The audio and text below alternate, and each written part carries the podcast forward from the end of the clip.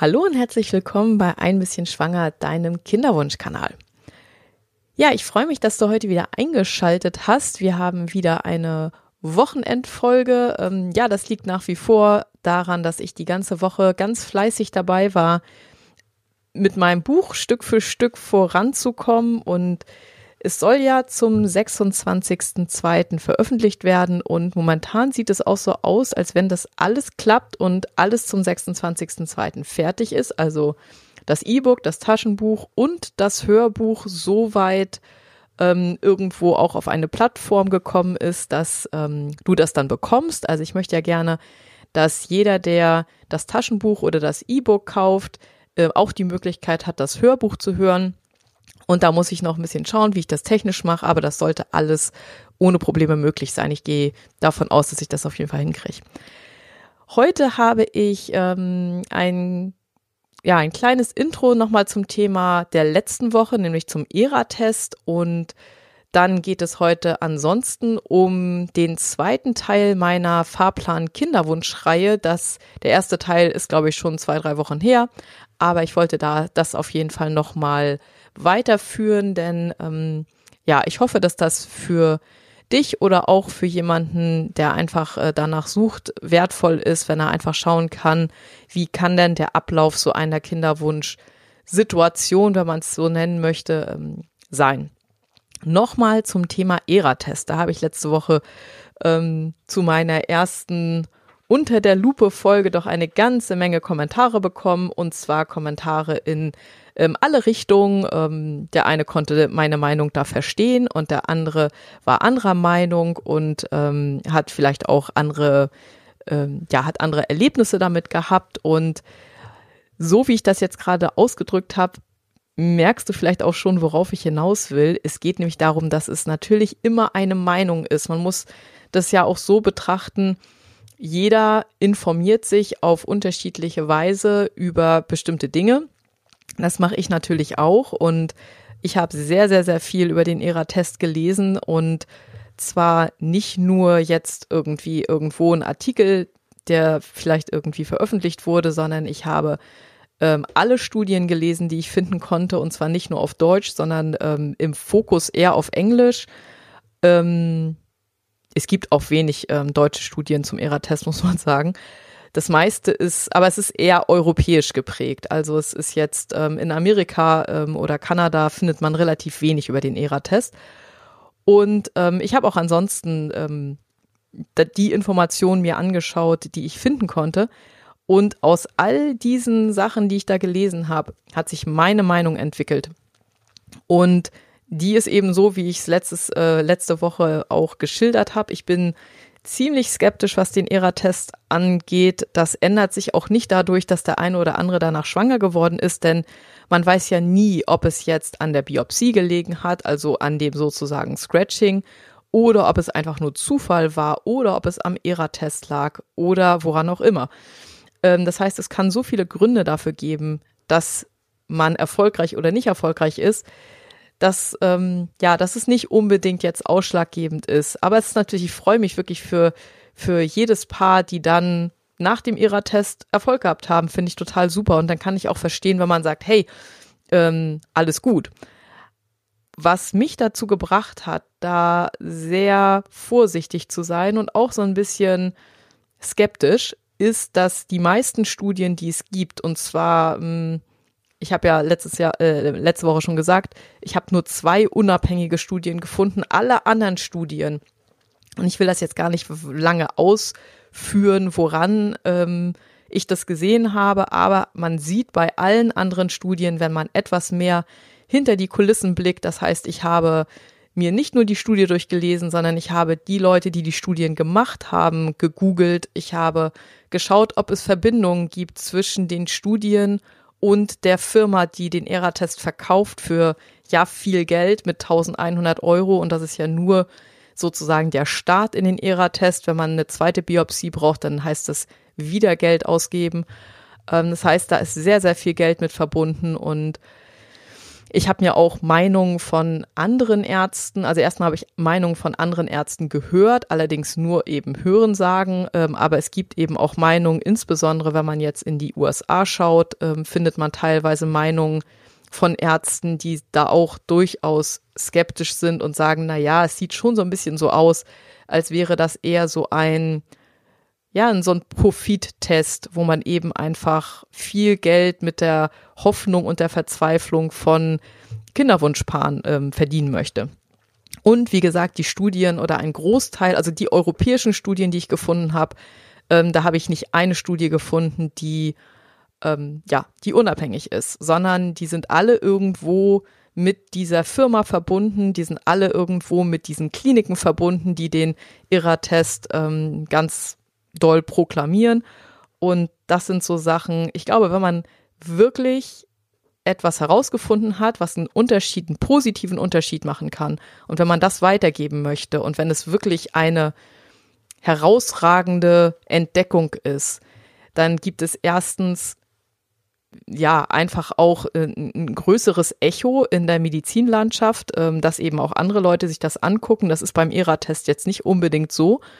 Ähm, ich denke, ja, und ich denke, dass wenn man sieht, dass die ganzen Studien schon in einem gewissen Maße beeinflusst wurden, das macht mich einfach skeptisch. Da denke ich einfach, okay, wenn man jetzt wirklich so ein tolles Produkt hat oder so eine tolle Entdeckung hat, hat man das ja eigentlich nicht nötig, weil dann ist die Sache an sich so gut und so überzeugend, ähm, ja, dass man keine Studien beeinflussen muss oder beauftragen muss oder bezahlen muss, weil man das gar nicht nötig hat, weil es einfach gar nicht, ähm, ja, weil es auch so genug positive Auswirkungen durch das eigene Produkt geben würde, als dass man das jetzt ähm, so beeinflussen muss. Ich hoffe, das war jetzt verständlich.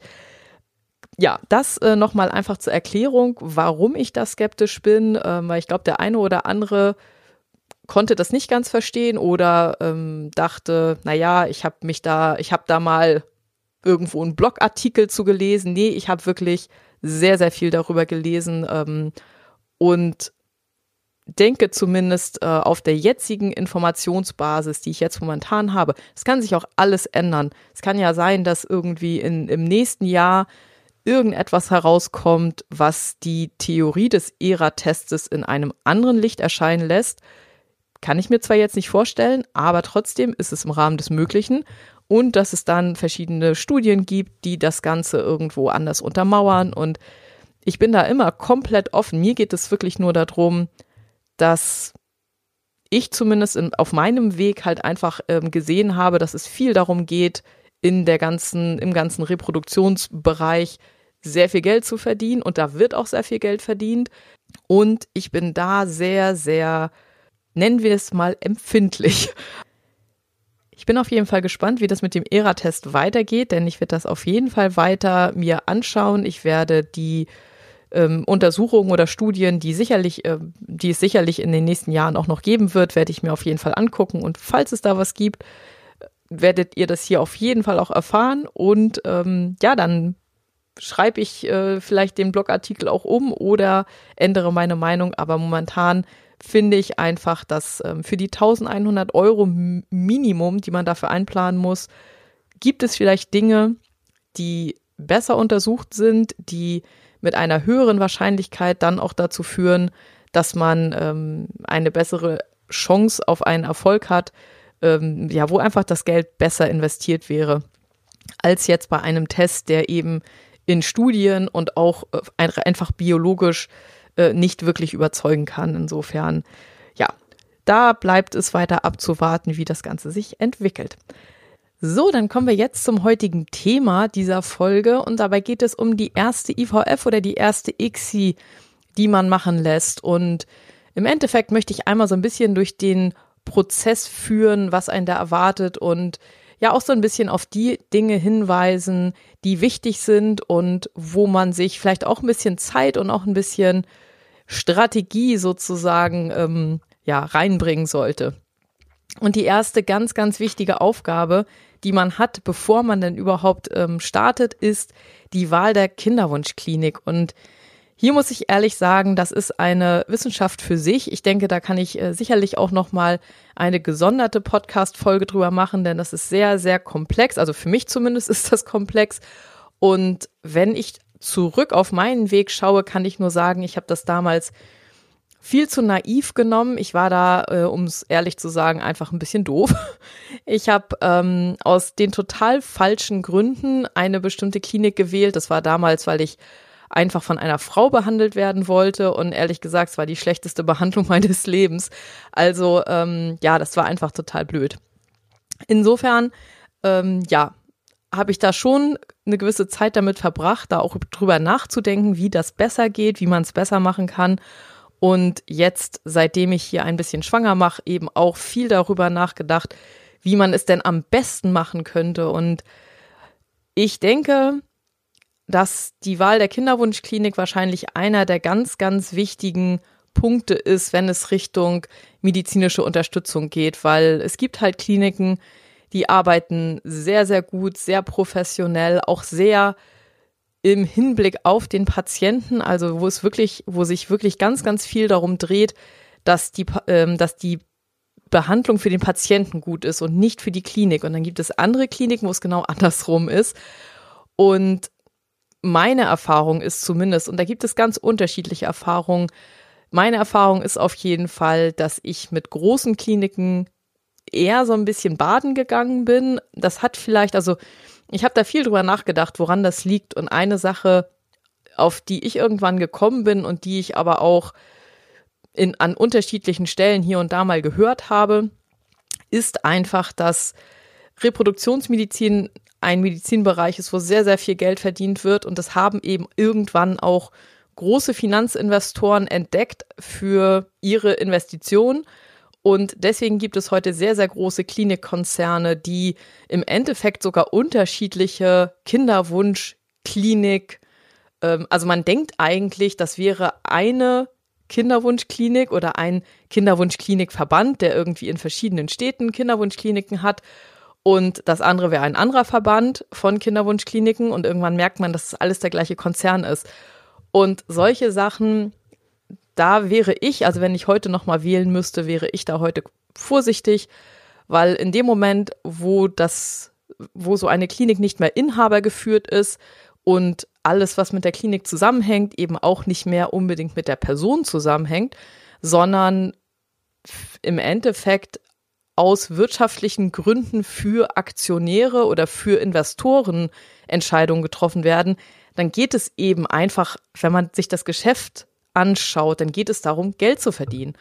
Und das ist im Bereich der Kinderwunschmedizin ganz besonders problematisch, aus meiner Sicht zumindest, weil es einer der wenigen Medizinbereiche ist, wo man eigentlich als Klinik mehr Geld verdient, wenn man schlecht arbeitet, als wenn man gut arbeitet.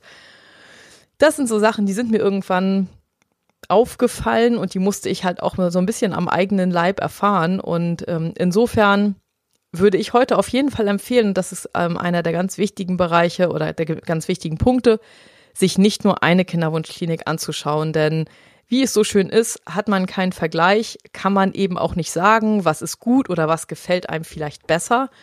Wenn ich heute noch mal vor der Entscheidung stehen würde, ich meine heute ich wohne ja immer noch in der Nähe von Hamburg und heute würde ich sicherlich wieder in die Klinik gehen, wo ich eben auch aufgehört habe. Aber wenn ich noch mal ganz von vorne anfangen würde, dann würde ich mir auf jeden Fall mehrere Kinderwunschkliniken anschauen, nicht nur eine.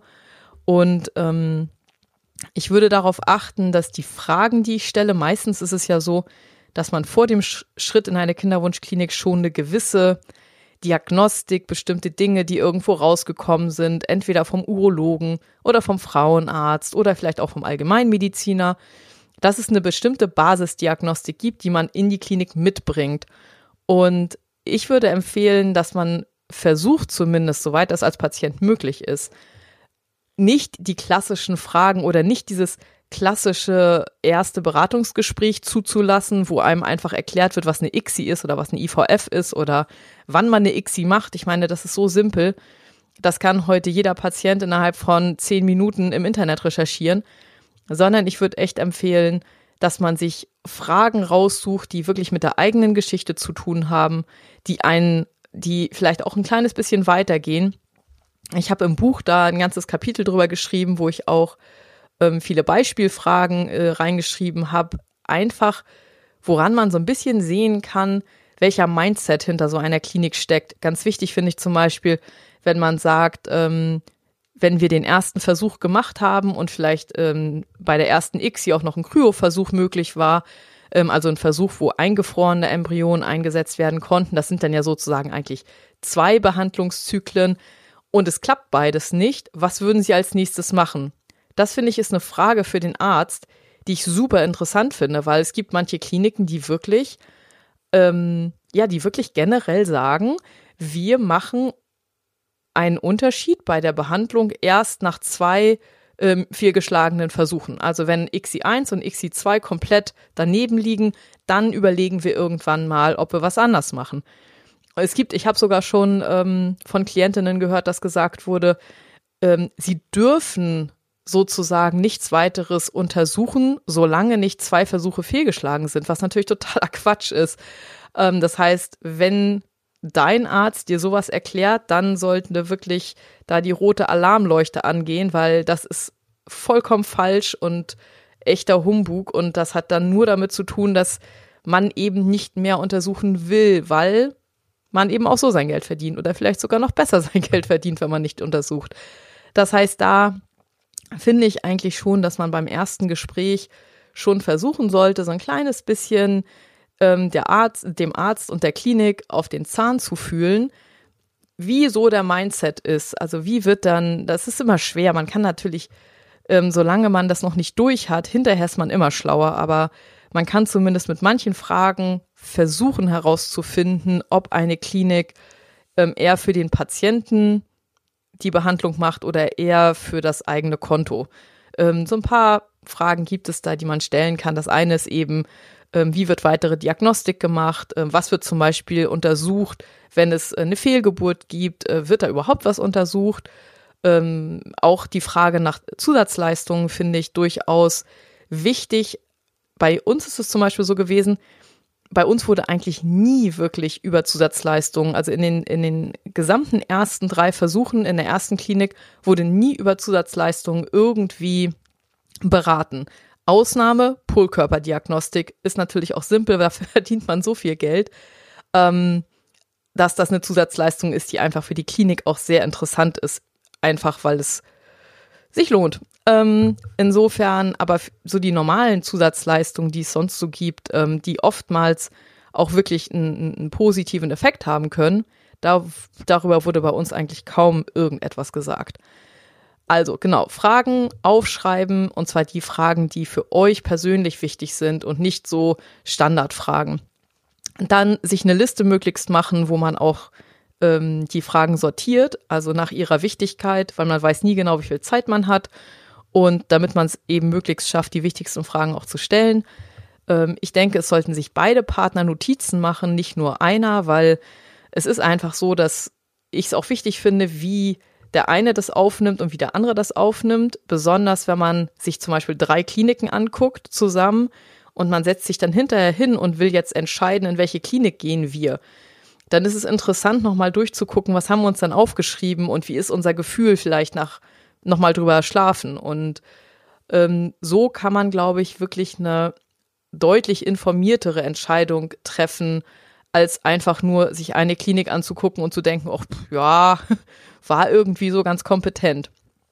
Ähm, ich würde auch aufschreiben, wie man sich nach dem Gespräch gefühlt hat. Also war das irgendwie so, dass man dachte, ach, ich bin jetzt richtig gut informiert worden oder war das eher so, dass man das gedacht hat, okay, das musste alles husch husch gehen, ähm, weil auch diese Dinge verschwimmen sehr, sehr schnell, insbesondere wenn man sich nicht nur eine Klinik anschaut, sondern drei dann würde es mir zumindest irgendwie so gehen, dass ich nach der dritten Klinik schon nicht mehr so wirklich weiß, was in der ersten so abgelaufen ist. Ähm, insofern sind da Notizen wirklich ja wertvoll. Dann würde ich, ähm, genau, das habe ich schon gesagt, ich finde, dass die Kosten transparent gemacht werden sollten. Und das ist zum Beispiel bei uns auch nicht unbedingt der Fall gewesen. Also ich, wir haben im Endeffekt wirklich die ganzen Kosten auch für die Zusatzleistungen erst bekommen, als wir nachher die ganzen Unterlagen unterschrieben haben und ähm, also es war jetzt meistens findet man dafür äh, davon ja sowieso nicht wirklich etwas auf den ähm, auf den Homepages der, der Kliniken ähm, finde ich echt schade, weil es ist halt sehr sehr schwierig ähm, Kliniken zu vergleichen, weil man die, die, die, die Kosten für die Untersuchung oder für die ähm, Zusatzleistungen oder allgemein die Kosten immer erst hinterher meistens bekommt oder erst, wenn es echt notwendig ist und man es haben muss. Ähm, ich finde es auch legitim, schon bei der Termin, also wenn man den Termin ausmacht mit einer Klinik zu sagen, könnten Sie uns vielleicht schon mal eine Liste mit Ihren Zusatzleistungen zuschicken, wo auch die Preise draufstehen, dass wir uns da schon mal irgendwie erkundigen können. Denn man weiß ja vielleicht dann gar nicht, welche Zusatzleistungen für einen in Frage kommen und hätte eigentlich möglicherweise zu den Zusatzleistungen auch noch mal Fragen, die man stellen möchte. Da hat man aber meistens dann hinterher nicht mehr wirklich Zeit zu. Ja, und ich glaube, das war es dann auch schon zur Wahl der Kinderwunschklinik. Ich habe ähm, für diese Folge auch wieder ein Video bei YouTube, wo du dir das sozusagen auch angucken kannst. Ich habe da wieder eine, so eine kleine PowerPoint-Präsentation fertig gemacht für diese Folge und werde die auch ähm, auf meinem Blog, kannst du die dir auch runterladen, falls du da nochmal ähm, reingucken möchtest. Weil ich finde, dass ähm, insbesondere wie bei der Folge heute, das sind ziemlich viele Infos auch und ähm, ich finde es ein bisschen einfacher, dem Ganzen zu folgen, wenn man gleichzeitig im Video zum Beispiel auch sehen kann, ähm, sich die Themen doch mal durchlesen kann. Deswegen mache ich das.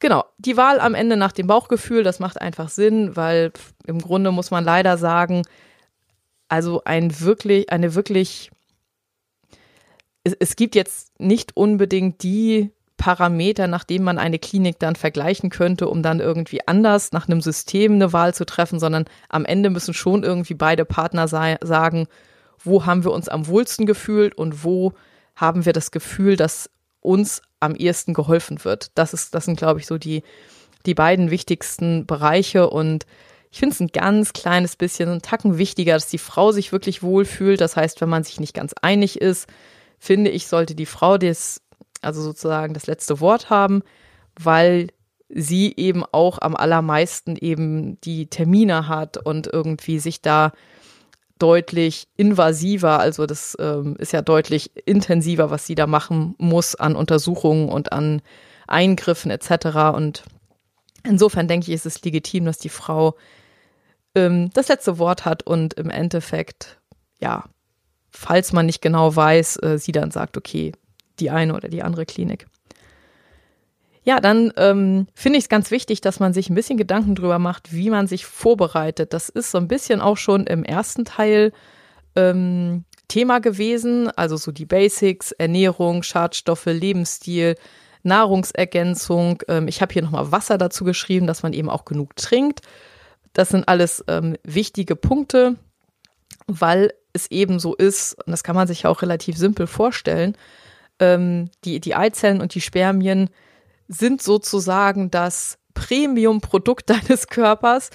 Und wenn dein Körper selbst nicht wirklich gesund ist und nicht alle Nährstoffe besitzt, die er braucht, dann wird es eben auch sehr, sehr schwer sein, äh, dieses Premium-Produkt so herzustellen, dass daraus dann eben auch ein super guter Embryo wird. Ähm, ich lese da gerade relativ viel zu, zu dieser ganzen Thematik, ähm, insbesondere ja, weil es mich einfach besonders interessiert, was kann man denn als Patient machen? Wo kann man ähm, natürlich, man muss diese ganze, dieses, diesen ganzen Medizinzirkus irgendwie in den Griff bekommen, dass man wirklich gut behandelt wird. Ich bin aber absolut davon überzeugt, dass man auch als Patient darüber hinaus mit seiner eigenen Lebensweise wirklich einen Unterschied machen kann. Und ähm, insbesondere das Thema Ernährung ähm, und besonders auch Schadstoffe und diese ganze Geschichte Nahrungsergänzung ist sicherlich ähm, genau das, was es, also wie es sozusagen auch heißt, es ist eine Ergänzung und kann einen sicherlich an der einen oder anderen Stelle auch absichern, aber ich glaube nicht, dass es eine gute Ernährung ersetzen kann. Und ähm, ich lese da, wie gesagt, da gerade relativ viel auch verschiedene Bücher zu und es ist erstaunlich, wie viel wie viel Sinn viele Dinge machen, ähm, die ich auch bisher ehrlich gesagt nicht gewusst hatte, obwohl ich schon so unglaublich viel gelesen habe. Aber eins kann man auch ganz klar sagen, das ist ein Thema, was im Bereich der Reproduktionsmedizin im, ja, man kann wirklich sagen, kein Thema ist. Da spricht kein Arzt drüber. Ich habe noch nie, ähm, doch in, in unserer zweiten Klinik wurde zumindest gesagt, so ja, hier Vitamin, B-Vitamine und äh, Vitamin D, das wurde auch überprüft.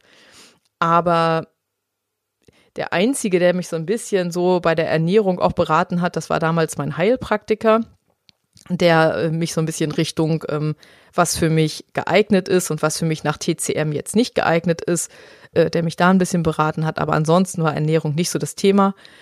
Und ich glaube ehrlich gesagt, dass es viel, viel wichtiger ist, als man es sich vorstellen kann. Insofern würde ich auf jeden Fall empfehlen, dass man da ein bisschen drauf guckt, dass man dem Körper die Nährstoffe möglichst mit normaler Ernährung gibt, die er braucht und dann ähm, kann man hoffentlich auch darauf zielen, dass ähm, Eizellen und Spermien zumindest besser sind, als wenn man sie anders ernähren würde. Das heißt natürlich nicht, ähm, wie bei allen Dingen, das heißt natürlich nicht, dass man jetzt, wenn man jetzt sich super toll ernährt, äh, garantiert kein Problem mit, mit der Fruchtbarkeit hat. Aber ich denke, dass es einfach so ist, dass wir ver versuchen müssen, die Dinge, die man optimieren kann, zu optimieren, damit man einfach auch die Chancen optimiert. Ähm, das ist natürlich leider nie eine Erfolgsgarantie und ähm, ich weiß ganz genau, dass viele, wenn man darüber spricht, auch denken so, ja, aber ich habe eine Freundin und ehrlich gesagt, ich habe auch verschiedene Freundinnen, wo ich das äh, oder, oder Bekannte eher, aber wo, wo man dann eben auch denkt, so das kann doch nicht angehen. Die ähm, haben, als sie jung waren, Drogen genommen, die haben immer getrunken und geraucht und ähm, alles Mögliche und haben trotzdem ohne Probleme Kinder gekriegt. Das gibt es halt. Der Punkt ist nur, dass uns das keinen Schritt weiterbringt mit unserem eigenen Problem. Insofern ja, natürlich, es gibt Frauen, die werden im Krieg schwanger, es gibt Frauen, die werden äh, mit der allerschlechtesten Ernährung schwanger und ähm, aber leider hilft uns das nicht. Das heißt, wenn man auf sich selbst schaut und sagt, okay, was kann ich denn für mich oder für uns tun, was können wir beide tun, weil das natürlich auch etwas, wo Mann und Frau, wo beide dran beteiligt sind, obwohl man sagen muss, dass die Qualität der Eizellen wirklich natürlich, ähm, wenn jetzt ein Spermium total, also das, Chromosom des Spermiums komplett geschädigt ist und so, dann ist es trotzdem schwierig, das ist keine Frage. Aber ähm, wenn man nun mal davon ausgeht, dass das Spermium okay ist, dann ist der Erfolg, der Schwangerschaftserfolg wirklich sehr, sehr abhängig von der, von der, von der Eizellqualität. Und die Eizellqualität sehr, sehr stark davon abhängig, ähm, ob der Körper alle Nährstoffe hat. Ähm, das ist jetzt ehrlich gesagt zu komplex, um es hier ähm, kurz und bündig zu sagen. Aber es ist auf jeden Fall etwas, was auch schon nachgewiesenermaßen ähm, einen Unterschied macht. Und das ist auf der einen Seite natürlich der Grund, weswegen man diese ganze ähm, Pimp My Eggs und Pimp My Sperm und so weiter und so fort, weswegen man das macht und weswegen da dann auch gewisse ähm, Veränderungen zu sehen sind. Ich bin aber der Meinung, dass es deutlich, ja, dass die Veränderungen deutlich extremer wären, wenn man eben nicht nur auf die Ergänzung guckt, sondern erstmal sozusagen auf das, man kann sich das so ein bisschen vorstellen wie so ein Haus und die Nahrungsergänzung ist irgendwie, ähm, ob das Haus ein nettes Fenster hat oder irgendwie, ob die Klingel funktioniert. Und das Haus an sich ist die normale Ernährung. Und deswegen ist es eben so, dass die normale Ernährung aus meiner Sicht, denke ich, noch einen viel, viel größeren Effekt hätte, wenn man es sozusagen alles zusammennimmt. Das heißt, man nimmt die Ernährung und optimiert die, man nimmt die Nahrungsergänzung trotzdem. Ähm, ich glaube, dann kommt man schon dem, dem Optimum etwas, äh, etwas näher. Genau, ähm, habe ich eben schon gesagt, die Erfolgswahrscheinlichkeit ist etwas abhängiger von der Eizelle. Ich habe teilweise von Ärzten ähm, ja, Statements gehört, wo die wirklich gesagt haben, äh, 95 Prozent der Qualität des Embryos hängt im Endeffekt von der Eizelle ab. Das kann man sich auch insofern vorstellen, weil es sehr, sehr viel auch mit der, mit der Masse der Eizelle zu tun hat. Also das Spermium ist ja gegen die Eizelle winzig klein und die, ähm, das Innere der Eizelle, insbesondere die äh, Mitochondrien in den Eizellen spielen eine sehr, sehr große Rolle bei der Entwicklung auch des Embryos. Und ob der Embryo sich ähm, richtig gut entwickeln kann. Und äh, insofern kann man sich vorstellen, dass ähm, eben dieses kleine, mini winzige Spermium nicht so wahnsinnig viel ähm, ausmacht, wenn es dann funktioniert und chromosomal in Ordnung ist, ähm, aber der die Eizelle als als Ganzes eben doch äh, sehr sehr ähm, sehr sehr wichtig ist. Genau Unterstützung gibt es für den Körper zum Beispiel noch über Akupunktur, über Fruchtbarkeitsmassage oder auch über andere alternative Ansätze. Im Endeffekt kann man sich das so vorstellen, dass es eigentlich immer darum geht, den Körper gut zu durchbluten. Das ist eines der also Grundsatzprobleme im Endeffekt, ähm, beziehungsweise auch auf jeden Fall eines der Probleme, die es geben kann, wenn es denn ein Problem gibt, dass einfach die Durchblutung zum Beispiel der Gebärmutter oder auch der Eierstöcke nicht so gut ist, dass ähm, eben dann auch wieder die Versorgung mit Nährstoffen nicht gut genug ist, damit das Produkt, was dabei rauskommt, wirklich ähm, passt. Ich glaube, ich habe das in der letzten Folge so ein bisschen mit, ähm, mit einer Art Logistik verglichen. Man kann sich eben vorstellen, dass das Blut ähm, die Lastwagen sind, die entweder gut fahren können, weil sie vernünftige Straßen haben und das alles gut läuft, oder ähm, das eben nicht so richtig gut läuft und dadurch die ähm, ja die die Gebärmutter und die Eierstöcke und so weiter und so fort alles was da irgendwo eine Rolle spielt eben nicht so gut mit Nährstoffen mit Sauerstoff mit mit mit allem was ähm, die Organe eben brauchen, um dieses kleine Wunder herzustellen, ähm, die die Versorgung da einfach nicht gut ist. Und deswegen unterstützt im Endeffekt alles, was die Durchblutung unterstützt, auch die Möglichkeit oder die Chancen auf eine Schwangerschaft. Insofern ähm, würde ich auch grundsätzlich immer während des ganzen Prozesses so einer ICSI empfehlen, dass man immer in Bewegung bleibt. Also jetzt, man soll keinen Hoch Hochleistungssport machen, das ist wirklich ähm, suboptimal, weil das den Körper zu sehr belastet. Aber man sollte darauf gucken, dass man in Bewegung bleibt, dass man auch nach dem Embryotransfer sich einfach entspannt bewegt, also zum Beispiel spazieren geht oder so. So, dann kommen wir zum zweiten wichtigen Bereich.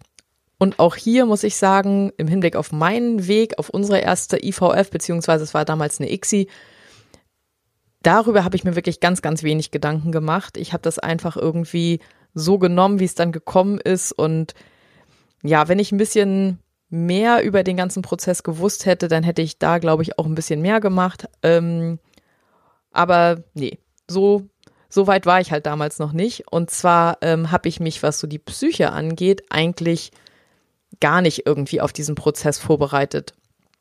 Und ich war ja sowieso schon durch diese ganze Wartezeit, ähm, das ist mir sowieso schon ganz schön schwer gefallen. Also diese, ich war das waren ungefähr zwölf Monate, glaube ich, bei uns, bevor wir dann ja überhaupt in professionelle Behandlung gegangen sind.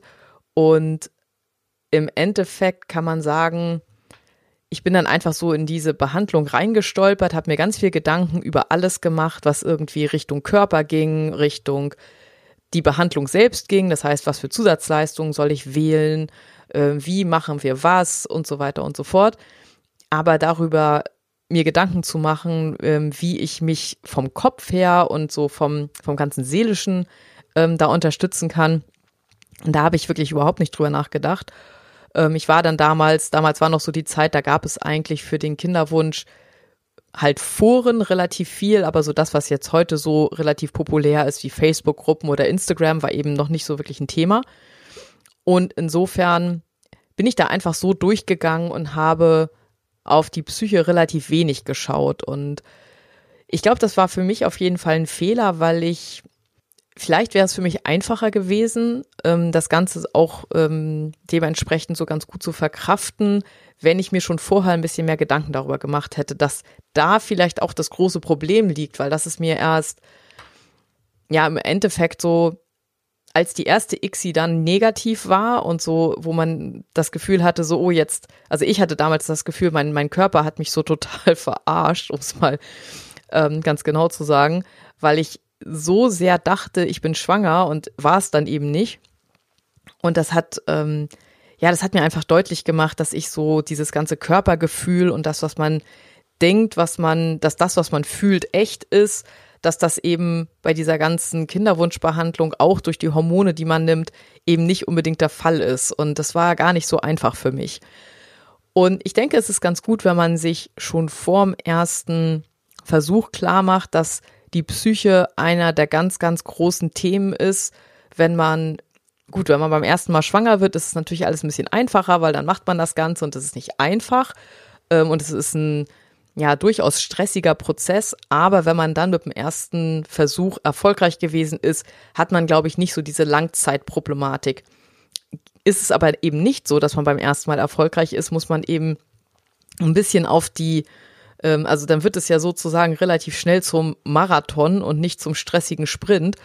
Und ich habe die Entdeckung gemacht, dass da die Psyche für mich wirklich der größte Dealbreaker war. Also ähm, weil das auch auf so viele andere Dinge dann Einfluss hat, auf die Beziehung und auf alles Mögliche. Und ich glaube, für mich wäre es sinnvoll gewesen, auch schon viel, viel früher mir da das, das so ein bisschen mit in die ganze Rechnung zu nehmen. Und was ich glaube ich, also was wichtig ist, ganz am Anfang ist, glaube ich, sich klar zu machen, was kann ich überhaupt erwarten und das Normale, was man natürlich haben sollte, ist, dass man sich Hoffnung macht und dass man sich eben auch freut. Das war für mich auch so, dass ich dachte, so jetzt wird uns endlich geholfen, jetzt geht's los und dann klappt das bestimmt, weil wir hatten ganz am Anfang ja super gute Prognosen. Also die Ärzte waren so total so, ja, bei ihnen ist ja gar kein Problem. Und ähm, ich weiß nicht, ob du das kennst ähm, oder ob dir das auch so ging. Wenn du jetzt schon mehr als eine ICSI hinter dir hast äh, oder IVF, Kennst du das vielleicht auch, dass man in die Behandlung kommt und man hat so das Gefühl, so, ah, oh, das ist, die sind alle so mega optimistisch und ähm, das wird bestimmt total schnell sofort klappen. Und das ist auf der einen Seite gut, weil man natürlich mit einem positiven Mindset in die Behandlung geht. Auf der anderen Seite sind die Erwartungen so super hoch und man macht sich eben nicht klar, dass die Erfolgschancen nur bei ungefähr 30 Prozent liegen. Und ja, es ist dann eben so, dass ähm, ungefähr 30 Prozent der Patienten, ähm, das ist auch die jetzige äh, Statistik, ungefähr 30 Prozent der Paare, die die erste ICSI machen, werden eben schwanger und bleiben es hoffentlich dann auch. Und die anderen 70 Prozent müssen eben weiterkämpfen. Und ich glaube, es ist gut, wenn man das zumindest im Hinterkopf hat, selbst wenn die Prognosen so total optimistisch sind, dass man im Hinterkopf hat, okay, es ist auch kein Beinbruch, wenn es beim ersten Mal nicht klappt, dass es einen nicht so, nicht so runterwirft. Und Stress ist immer wieder ein kontrovers diskutiertes Thema. Ähm, ich bin da nach wie vor in der, ja, in der Recherche sozusagen. Ich finde es nach wie vor ein sehr, sehr interessantes Thema, weil ich denke, dass es nicht so egal ist, wie es uns teilweise verkauft wird und auch verkauft wurde. Ähm, ich kenne nach wie vor viele, ähm, viele Blogs oder viele ähm, Seiten von Kinderwunschkliniken, wo wirklich drinne steht, also im Endeffekt wird da auf der Seite gesagt, es ist alles immer total egal. Egal, was du machst, ist eigentlich egal. Ähm, ob du jetzt mega gestresst bist oder ob du ähm, dich schlecht ernährst oder oder. Also es ist wirklich da ist so der, der Ansatz, spielt alles keine Rolle, Hauptsache die medizinisch, medizinische Behandlung passt. Und ich würde da ein großes Fragezeichen dran machen. Ähm, ich glaube, dass das viel damit zu tun hat, dass man sich, wenn man sich spezialisiert als Arzt oder als Klinik, dann ist das eben der Fokus und ich denke, man möchte sich dann eben auch mit anderen Dingen gar nicht unbedingt beschäftigen. Und in dem Moment, wo man dem Patienten sagt, es ist egal, ist der Patient erstmal ruhig und denkt sich, hm, okay, wenn es egal ist, dann ist ja alles gut. Und für die Klinik ist es wahrscheinlich auch, spielt es wahrscheinlich auch nicht die ganz große Rolle. Aber für den einzelnen Patienten, der vielleicht Dinge besser machen möchte oder sich fragt, hey, was kann ich denn tun, damit meine Chancen auf einen schnellen Schwangerschaftserfolg steigen? Für den ist es ja vielleicht, wäre es ja vielleicht relevant. Aber ich ich denke, da ist es auch so, dass man vielleicht als Patient den Kopf nicht ausmachen sollte, sondern sich einfach klar machen sollte, okay, was macht denn Sinn? Guckt man sich mal die Forschung an zu Stress. Also, und zwar jetzt nicht die Forschung zu, was sagen Reproduktionsmediziner zu Stress, sondern allgemein die Forschung zu Stress. Dann ist Stress so ein Riesenthema und so, also macht so viel Negatives mit dem Körper, dass es eindeutig ist, dass Stress definitiv einen Einfluss hat. Nun ist mir natürlich auch klar, dass man den Stress nicht, also der Stress ist da. Ne, es gibt kein, es gibt keine künstliche Befruchtung oder vielleicht gibt es den einen oder anderen, der das irgendwie hinbekommt, da total ungestresst zu sein. Ähm, ich kann es mir nicht wirklich vorstellen, weil es ist einfach ein schwieriger Prozess und jeder, der das schon durch hat, weiß, dass es stressig ist. Das heißt, man kann den Stress an sich natürlich nicht verhindern, das ist mir auch klar. Aber ich denke, worauf man Einfluss haben kann, ist einmal, dass man schaut, dass man unnötigen Stress in der Zeit irgendwie versucht zu vermindern. Und ähm, das ist, glaube ich, schon im Rahmen des Denkbaren. Und das Zweite, was ich ganz wichtig finde, und das ist auch das, was ich bisher in meinen Recherchen als Essenz sozusagen herausgefunden habe, ist, dass es durchaus einen großen Unterschied machen kann, wenn man mit Stress aktiv umgeht. Das heißt, wenn man nicht einfach sagt, ach, ist alles egal und wenn ich gestresst bin, hat es eh keinen Einfluss auf die Behandlung, sondern dass man sagt, okay, da gibt es Stress, das akzeptiere ich, das geht auch nicht anders, aber ich versuche damit umzugehen. Und das ist dann eben ein aktives Element, wo man selbst sagt, okay, was kann ich denn für mich machen? Das ist natürlich wie immer eine sehr individuelle Geschichte. Es kommt immer darauf an, was einem selbst gut tut. Ähm, ich persönlich habe zum Beispiel in der Zeit ähm, viel genäht. Das hört sich jetzt so ein bisschen creepy an, aber ähm, für mich war eben so, wenn ich, ähm, wenn ich genäht habe, konnte ich komplett den Kopf. Das war für mich ein totaler Flow-Moment. Also ich konnte den Kopf ausschalten und war dann nur so in meiner Welt, habe da meine Sachen irgendwie zugeschnitten und habe irgendwie ähm, halt Nähen war für mich so der genau richtige Bereich zwischen, dass es anspruchsvoll war, aber es war nicht irgendwie anstrengend und ich konnte dabei einfach die Gedanken ausschalten. Und ich glaube, jeder muss für sich so seine Sache finden, die das für ihn irgendwie zur Verfügung stellt. Wenn man merkt, so, oh, jetzt bin ich irgendwie total hochgefahren und ich bin super gestresst, dass man einfach sich als zweiten Schritt dann fragen kann, was kann ich denn jetzt tun? Das heißt, was kann ich aktiv machen, damit mein Stresslevel runtergeht? Und wie gesagt, man kann entweder sich Hobbys suchen, die so sind, ähm, ähm, man kann äh, meditieren, man kann Yoga machen. Für viele Menschen ist es auch einfach in der Natur sein, zum Beispiel Spaziergänge oder, oder ähnliches. Da muss jeder so ein bisschen selbst auf sich gucken, ähm, was das Richtige ist. Aber ich denke, dass es ein guter Ansatz ist zu sagen, hey, es ist nicht egal, weil das ist, wenn man sich die Forschung anschaut zu den Auswirkungen von Stress, dann kann es nicht egal sein. Und ähm, insofern denke ich, sollte man es nicht einfach wegschieben und sagen, spielt keine Rolle, sondern man sollte so ein bisschen in sich reinhorchen und sich die Frage stellen, spielt es für mich wirklich keine Rolle? Also ist es wirklich egal, ob ich einen total stressigen Tag hatte, wie ich mich dann abends fühle, oder macht es einen Unterschied? Und für mich kann ich auf jeden Fall sagen, für mich macht es einen Unterschied, aber ich habe in der Zeit der Kinderwunschbehandlung natürlich es auch gerne gehört vom Arzt, wenn der gesagt hat, ach, das ist alles egal. Weil man sich eben ausruhen kann drauf. Ne? Man kann als, als Patient dann sagen, ah, okay, wenn es egal ist, muss ich nichts tun. Und ähm, ich muss mir keinen Kopf darum machen, aber es bringt einen irgendwie ja auch nicht vorwärts. So viel zum Thema Stress.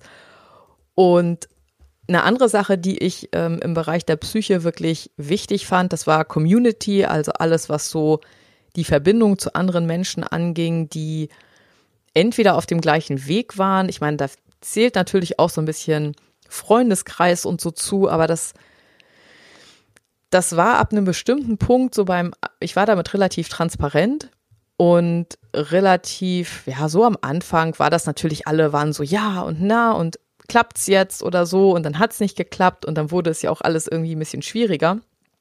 Und bei mir war es so, dass ich irgendwann den Freundeskreis da auch so ein bisschen rausgelassen habe. Also manche Leute, insbesondere, ich hatte eine Freundin, die hatte ähm, auch eine Geschichte mit einem unerfüllten Kinderwunsch und mit ihr konnte ich natürlich besser drüber sprechen. Aber so wirklich die unterstützenden Fäden, die ich da hatte, hatten wirklich viel damit zu tun, dass es Menschen waren, die verstehen konnten, was ich gerade, was ich gerade irgendwo, wo ich drinne bin. Insofern finde ich Community eben auch wichtig, über Menschen, die auf dem gleichen Weg sind. Und heute gibt es da ja viele, viele, viele Möglichkeiten, noch viel, viel mehr als jetzt zu der Zeit, als ich ähm, da mittendrin war. Und ob man jetzt Facebook-Gruppen nimmt, Foren, Instagram, WhatsApp-Gruppen, da kann man ja wirklich ganz, ganz viel machen und ähm, ja, ganz, ganz viel guten Support bekommen von Menschen, die ähm, da eben auch voll drinne sind. Und es gibt eben auch zu jedem Problem kriegst du irgendwelche Tipps oder Meinungen. Nun muss man natürlich schauen, was sind die Tipps und Meinungen, die mir selbst weiterhelfen. Das heißt, es ist auch so ein kleines bisschen eine Abgrenzungsthematik, denn ähm, ich war da auch eine Zeit lang wirklich so ein bisschen hin und her. Also ich habe mir auch Zeiten genommen, wo ich wirklich aktiv mich komplett rausgenommen habe und wo ich gesagt habe, okay, ich habe jetzt mal vier Wochen Forenverbot, weil irgendwo hat es eben auch so ein bisschen so ein, so so ein Suchteffekt und ich habe irgendwann gemerkt, so, oh, mir tut das eigentlich nicht gut, weil dann sieht man eben auch so, oh Mensch, jetzt ist der schwanger geworden und hier schon wieder ein positiver Schwangerschaftstest und hier schon wieder jemand, der irgendwie eine Mutmach-Story postet. Und irgendwann habe ich gemerkt, dass mich das nicht mehr, dass mir das jetzt nicht mehr gut tut, sondern dass ich eher das Gefühl habe, ich bin irgendwie, ich bin irgendwie ein Verlierer oder ich, ich bin irgendwie, ähm, ja, irgendwie, bei mir passt irgendwas ganz besonders nicht, weil ich eben übergeblieben bin. Und ja, ich fand das schon, es war besonders, wenn das denn jetzt so, wenn das so große, äh, große Gruppen sind, bei Foren weiß man das ja gar nicht so genau, wie viele Mitglieder da jetzt wirklich ähm, aktiv sind. Aber wenn man sich jetzt zum Beispiel Facebook-Gruppen annimmt, äh, ähm, anguckt, die mehrere tausend Gruppenmitglieder haben, dann ist es da eben auch schon wieder so eine Sache. Das sind sehr, sehr große Räume und ähm, ich frage mich natürlich dann auch, möchte man da seine ja, seine Probleme wirklich diskutieren und wie gut funktioniert das, wenn Gruppen eben schon wieder eigentlich nicht, nicht intim sind, sondern wenn Gruppen schon wieder sehr anonym werden, weil es einfach bei 3000 Leuten ähm, gibt es jede Meinung und ähm, ja, finde ich zumindest ist so ein bisschen so eine Sache. Ich finde es ein bisschen komisches Gefühl, mit 3000 Leuten dann irgendwie so ganz intime Probleme zu teilen und da dann zu gucken, ob man da jetzt eine, ähm, ja, einen, einen sinnvollen Support bekommt. Jetzt bei Fragen ist es natürlich super gut, weil man kriegt relativ schnell eine Antwort. Aber wenn es jetzt um das eigene Befinden geht oder irgendwie wirklich auszutauschen, wie es einem jetzt geht, wenn es jetzt, wenn es einem gerade richtig schlecht geht, wenn man wirklich eine, eine, eine schwierige Phase hat, da finde ich es momentan auf diesen großen Plattformen schon wieder irgendwie schwer, weil es ist zwar viel, also es sind viele Menschen, die da sind, aber niemand ist einem so richtig nah. Und da liegt vielleicht auch dann ähm, so ein bisschen das Problem drinne, dass es zwar, dass man weiß, man ist nicht alleine und das ist schon ein Riesenvorteil, aber dass es eben nicht so ist, dass man jetzt so einen vertrauten Kreis hat bei so großen Gruppengrößen. Aber trotzdem, natürlich ähm, ist, sind die Möglichkeiten, die man heute hat, einfach ein riesen, riesen Vorteil. Und ich hätte mich echt gefreut, wenn es damals schon so gewesen wäre. Also eigentlich wollte ich jetzt auch noch was zum Ablauf der ICSI sagen und worauf man in den einzelnen Phasen so achten kann und ähm, hatte noch einen Teil zur Warteschleife etc. pp. Aber wenn ich mal so ein bisschen auf die Uhr gucke, muss ich sagen, das wird jetzt viel, viel, viel zu lang. Und ich denke, ich werde diese Folge einfach teilen und mache in der nächsten Woche dann den zweiten Teil zur ersten ICSI, weil ähm, wenn das jetzt hier eine Stunde oder noch länger wird, dann ähm, kann sich das, glaube ich, auch keiner mehr an einem Stück angucken und das macht dann eben auch nicht so richtig Sinn. Insofern ähm, bekommst du den zweiten Teil zu dieser Folge in der nächsten Woche und wie gesagt, da geht es um den Ablauf, um Warteschleife, Bluttest etc. pp. Und auch wie man damit umgeht, wenn es dann am Ende entweder positiv oder negativ ist und was man dann, was sozusagen dann die nächsten Schritte sind. Genau. Ich wünsche dir dieses Jahr wieder eine Wochenendfolge, weil ich äh, momentan ist wirklich, das hört sich jetzt vielleicht komisch an, aber ich schaffe es momentan in der Woche einfach nicht, die Podcast-Folge aufzunehmen, weil ähm, ich in der Woche oder in den letzten zwei, drei Wochen so busy war, das Buch fertig zu kriegen und alles, was damit zusammenhängt. Also jetzt zum Beispiel bei Amazon äh, das alles auf der Plattform einzustellen, die Texte zu schreiben. Man denkt immer, man lädt das dann einfach da hoch und dann ist das fertig, aber es ist immer irgendwie alles ein kleines Stückchen komplizierter, als man sich das vorgestellt hat und es sieht trotzdem nach wie vor gut aus, habe ich vorhin schon gesagt und ich freue mich auf jeden Fall. Es sind jetzt noch, ich glaube, neun Tage. Ich muss zugeben, ich bin schon ganz schön aufgeregt. Ja, es ist ein etwas sonderbares Gefühl, weil das ja jetzt, ich glaube, sechs Monate oder, oder sieben Monate schreibe ich da jetzt dran und versuche das irgendwie fertig zu bekommen und jetzt so kurz vom Ziel fühlt man sich ein bisschen sonderbar. Aber gut, ich bin mal gespannt. Ich freue mich schon sehr, sehr, sehr doll, wenn es denn endlich veröffentlicht ist, was du dazu sagst, wie du das Buch findest, ob du, ob ich mein Ziel erreicht habe, nämlich ähm, da ein Buch zu schreiben, was es so noch nicht gibt und was hilfreich ist. Das ist für mich sowieso der einzige, der einzige Fokus, ähm, dass es einen Schritt für Schritt irgendwie einem weiterhilft. Okay, so viel dazu. Ich wünsche dir einen wunderschönen Restsonntag, einen guten Start morgen in die neue Woche und vielleicht schaffe ich es in der nächsten Woche ja endlich mal auch meinen Podcast mal wieder am Donnerstag oder am Freitag zu veröffentlichen. Aber ich muss sagen, jetzt so in der Endphase, ich weiß es nicht genau. Ich wünsche dir auf jeden Fall alles, alles Liebe. Deine Katharina.